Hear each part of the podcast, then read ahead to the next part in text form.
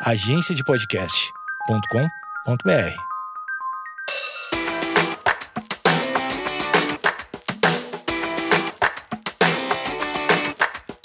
Olá, gente. Meu nome é Amanda Costa, eu sou otorrinolaringologista e esse é o meu oitavo podcast. O nome dele é Nariz, Ouvido e Garganta e algo mais. Hoje eu escolhi falar para os recém-formados médicos. Mãe, virei médico, e agora? Recém-formado, o que esperar, como eu começo, de que maneira eu começo, o que, que eu tenho que ficar atento, quais são as dicas, o que, que a faculdade não me ensinou.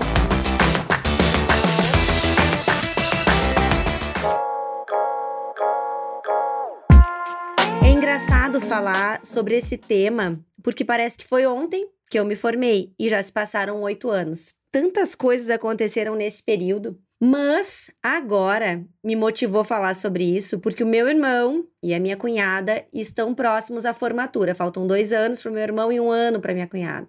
E eu tenho acompanhado alguns jovens que também estão nessa fase. O que, que eu vou fazer, Amanda? Como eu começo? Como eu escolho a minha residência? Vou trabalhar? Como eu vou ganhar dinheiro? Por onde eu começo? Então, eu queria dizer, em primeiro lugar, respira que tudo vai dar certo. Eu nunca conheci nenhum médico pobre em toda a minha vida, tá? Eu já conheci médico que não trabalha, mas daí, né, gente, dinheiro também não cai do céu. Então fica tranquilo que tudo vai dar certo, jovem. Eu quero começar dizendo que a faculdade ela é um belo ensaio para tudo que vai ser a tua vida como recém-formado e como médico. Claro que na faculdade a gente tem o algo a mais, da diversão, juventude, amigos verdadeiros o mercado de trabalho é um pouco diferente. Tu vai ser um indivíduo mais solitário, tu vai lutar pelos teus objetivos de uma forma única. Sabe aquilo que tu desejava quando estava passando nos estágios? Sabe aquilo que tu pedia todos os dias? Eu quero fazer do meu jeito, quero cuidar da minha vida da maneira que eu acho certo, quero fazer o que eu leio nos artigos. Agora, como recém-formado, chegou a tua hora. Com o teu carimbo, tu vai poder fazer tudo como tu quer. Isso é maravilhoso, mas ao mesmo tempo, para gente que não tem tanta experiência e cai de paraquedas no mercado de trabalho, é um pouco assustador, sim. O meu objetivo hoje é contar a minha experiência. Novamente, vou dar o meu testemunho, não na igreja, mas aqui no podcast. E também vou falar sobre algumas dicas objetivas de atitudes que eu aprendi nessa minha caminhada aí de oito anos. Então, vou passar aqui para vocês. O primeiro ponto que eu acho legal a gente falar é sobre fazer residência, sim ou não, ao se formar. Se tu te formou em agosto, tu vai prestar prova em dezembro. Se tu te formou em dezembro, tu vai prestar prova também em dezembro, tu pode passar sim ou não. Quem se forma em agosto tem um benefício, que é o de ter seis meses para estudar. Mas é engraçado que o que a gente vê é que quem se forma em dezembro passa mais do que quem se forma em agosto. Por quê, gente? Porque quem se forma em agosto vai trabalhar. E o trabalho, conciliar trabalho e estudo, não é uma tarefa muito simples. Sobre residência, eu acho que todos nós devemos fazer uma residência médica. Por quê? Porque é o momento que tu vai te especializar em algo, Hoje em dia, o mercado médico, ele, ele te cobra isso, os pacientes, eles querem uma especialização. É importante, tu vai te sentir mais seguro, tu vai poder atuar como médico durante três anos, mas com supervisão da tua residência, o que é algo maravilhoso. Então, o primeiro passo, na minha humilde opinião, é que os médicos deveriam fazer sempre residência médica ao se formar. Residência médica, entenda, né, gente? Residência médica pelo MEC ou uma residência que te proporcione fazer a prova do MEC. Evitem esses cursos assim, que eu digo pós-graduações, que são muito legais, mas para quem já tem uma residência, tá? Então, é interessante que tu tenha um título de residência, que tu tenha uma prova do MEC, que tu tenha o teu grupo, que tu seja acolhido em um grupo de especialistas. Segundo ponto, Amanda, eu não passei na residência direto. O que, que eu vou fazer? Meu filho, tu vai trabalhar e vai ser maravilhoso. Tu vai ter um ano de experiência antes de te tornar residente, o que é muito bom, que foi o que aconteceu comigo. Eu me formei em agosto não passei em dezembro e eu pude trabalhar um ano até passar na prova de residência, tá? Isso foi essencial para minha formação, porque eu precisava ter uma certa reserva financeira para me manter durante a residência. Então, se tu não passou de cara, agradece que bom, Deus é mais. Se tu passou na tua residência, agradece que bom, Deus é mais, vou fazer a minha residência. Não tem caminho ruim nessas duas escolhas. Então, fica calmo. Se tu tem um familiar médico, essa é a dica 2. Tu tem um familiar médico, meu filho pede ajuda. Tem aquele tio que tu não fala muito que é médico, vá conversar com ele. Vá saber como ele faz, vai ver se não tem espaço para te atender com ele. Como as pessoas fazem? As pessoas sublocam espaço dentro do consultório dos outros. Isso é uma ótima maneira para quem é recém-formado, porque tu vai ter uma secretária que vai te ajudar, tu vai ter um espaço, tu já vai ter vários papéis prontos, vigilância, prefeitura. Então isso vai ser mais tranquilo para ti. Então se tu tem um familiar médico, seja humilde, peça ajuda, peça a experiência desse profissional, que vai ser muito legal para o teu caminho. Amanda, eu não tenho ninguém na minha família médico. Como eu, não tinha nenhum familiar médico, tá? O que que tu vais ter que fazer? Tu pode passar na residência direto, começar a tua residência, ou, como foi o meu caso, eu trabalhei, tá? Como eu comecei? Eu comecei procurando onde os meus amigos, onde os meus veteranos trabalhavam. Nesse caso, era num plano de saúde que eles trabalhavam, um plano de saúde que tinham várias vidas, era um plano que atendia mais trabalhadores. Eu comecei assim. Isso é uma boa maneira de começar, trabalhando não no seu consultório próprio, trabalhando num consultório de um plano ou de um colega. A outra maneira de começar é fazendo um concurso. Por exemplo, tá no final da tua faculdade, já tá quase te formando ou tu te formou. Dá uma olhada nos concursos que tem na tua região, concursos da prefeitura, o próprio concurso do exército. Eu servi um ano, foi muito legal para mim, servi já como especialista, como otorrino. Porque nesses concursos tu tem tempo de estudar. Se tu mergulha no mercado de trabalho sem uma residência, vai ser mais difícil tu voltar a estudar. Então, essa é a minha terceira dica. A primeira é fazer residência. A segunda é, se tu tem um familiar médico, conversa com ele. E a terceira é te organizar financeiramente para estudar e passar em uma residência. Isso pode ser de várias maneiras. Trabalhando nos planos de saúde, fazendo um concurso da prefeitura, entrando no exército, que no geral tu consegue trabalhar meio turno, tá? Então isso vai te deixar mais tranquilo, menos afobado na questão financeira e com mais paz para te estudar. Quarta dica é tu saber para onde tu vai. Por exemplo, Olha, Amanda, o meu sonho é morar no interior. Eu não quero morar em São Paulo, eu quero morar no interior do Paraná. Bem, vá conhecer como é no interior do Paraná. Será que tem mercado para ti? Será que o mercado não está cheio de médicos? O que será que está faltando no interior do Paraná? Então vá conhecer, vá ver o que, que tu vai precisar. Por exemplo, Amanda, eu quero fazer cirurgia robótica, mas o meu sonho é morar no interior. Vai ficar mais difícil para ti, porque tu vai precisar de um hospital com nível ótimo de equipamentos e com nível ótimo de pessoal. Então é importante tu saber para onde tu vai e o que que tu vais fazer na tua residência.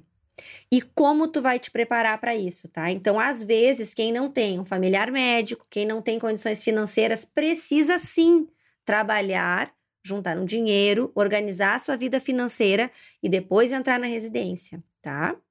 Agora, não, Amanda, eu quero montar o meu consultório.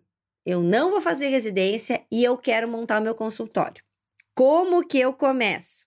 Uma boa dica é tu procurar quem já tem consultório na tua cidade para fazer uma parceria. Entrar em contato com essas pessoas e procurar alugar turnos e não pegar um consultório só para ti inicialmente. Porque inicialmente tu vai ter muitas despesas e tu é jovem, tu acabou de te formar. Então a minha dica é, montar o consultório, ele é maravilhoso, é sem dúvida o que eu fiz de melhor na minha carreira. Eu montei o meu primeiro consultório não faz muito tempo, faz um ano. Primeiro consultório que eu montei meu. Então, é uma decisão muito importante para o médico, mas ele é uma decisão que vocês precisam se preparar para isso. Então, de forma inicial, tu alugar turnos no consultório de outros colegas é uma baita ideia, tá?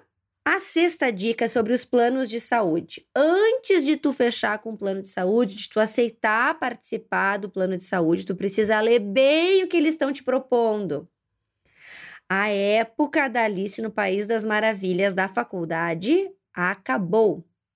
Então, antes de tu assinar aquelas letrinhas pequenas, tu precisa ler e entender o que, que eles estão te propondo. Muitas vezes a consulta de um médico pelo plano de saúde, ela é mais barata do que fazer as unhas. Então tu tem que ver bem onde tu tá carimbando, tá? Isso é um alerta para os jovens, porque eu fiz muitos erros na época que eu comecei, trabalhando por valores que não eram valores legais, que eram valores ruins, assoberbando de trabalho e não tendo aquele retorno. Tu não consegue atender um paciente adequadamente no tempo estipulado por alguns planos. Então é importante tu ver o teu limite. Outra dica legal é tu utilizar o poder da palavra, te apresentar para os colegas da tua cidade. Te apresentar. Oi, eu sou Amanda Costa, eu sou recém-formada, eu me formei na URGS, estou trabalhando nesta cidade, gostaria de me apresentar. Isso já te abre muitas portas. Conversar com teu colega, dizer que tu está à disposição, perguntar se ele não tem uma vaga de trabalho para ti. Muitos colegas já estão há muito tempo no mercado, eles já não atendem determinados convênios, eles já têm vaga no consultório para talvez dividir as despesas com um colega mais jovem. Então, isso é um ótimo caminho. Muitos colegas te recebem muito bem, te tratam super bem, te dão dicas, falam da sua experiência. Mas não se assuste se você não for recebido com um tapete vermelho, tá? Muitas vezes os colegas vão te ver como um concorrente. Então, às vezes a gente se frustra um pouco quando vai conversar com outro médico da cidade. Gente, isso é normal, acontece, nem sempre tu é recebido com aquele amor que tu imagina, tá? Não fica frustrado, segue conversando com teus colegas, segue trocando uma ideia, segue sendo uma pessoa ética, gentil, que tu vai ter os teus pacientes. A outra dica importante é tu ter uma secretária. Parece engraçado isso, porque eu digo que tu não deve abrir o teu consultório de cara, mas tu deve ter uma secretária. Entendam secretária como uma pessoa que te ajuda na parte das burocracias, como uma pessoa que organiza a tua agenda, organiza o que tu vai fazer, organiza essa parte burocrática para ti. Hoje em dia existem serviços disso, Tu contrata uma secretária como uma empresa e tu usufrui desses benefícios de ter alguém para organizar a tua vida. Porque no início, pessoal, a gente não tem preparo, a gente não sabe nem os papéis que tem que ter para abrir um consultório ou para entrar em um convênio. Então, uma secretária te ajuda pra caramba. Às vezes, pega a secretária de um colega que vai trabalhar num horário extra para ti. Então, isso é, é muito bom, é necessário sim. A oitava dica, bota uma estrelinha aí, porque essa oitava dica é muito importante para quem se formou agora e tem pouca experiência. Tenha um bom contador. Nem pensar em tu, recém-formado, que não entende nada de impostos, fazer os teus impostos. A gente tem que pagar todos os impostos corretamente, fazer os descontos necessários, porque imposto e contador é algo que a gente tem que levar muito a sério, tá? Então, existem vários recém-formados que trabalham e que não veem a cor do dinheiro porque se perdem na questão do imposto. Então, leva a sério o imposto. O imposto é algo muito importante para a tua carreira, tá? A décima dica vai de uma pessoa que já tem oito anos de formada, que não é nada, tá, gente? Mas é um pouco mais do que vocês que estão se formando. Evite pacientes problemas, tá? E não vão com tanta sede ao pote. O que, que eu quero dizer? Sabe aquele paciente que tu sabe que já deu problema com um colega, que já deu problema quando tu foi atendê-lo, que é um paciente que, que não é um paciente bem educado, que é um paciente que quer confusão. Esse paciente, gente, vocês têm que ligar o alerta. Esse é um paciente que ele pode sim causar problemas na tua carreira. Esse é um paciente que muitas vezes ele não tá com uma índole boa. Então vocês têm que ligar esse alerta e saberem como tratar esses pacientes. Sempre tratem os pacientes de vocês da melhor forma possível, educados. Sempre na, na maneira como vocês foram ensinados na faculdade de vocês, como os bons exemplos que vocês tiveram. A décima primeira dica é sobre prontuário. Eu vou falar bem sério sobre prontuário.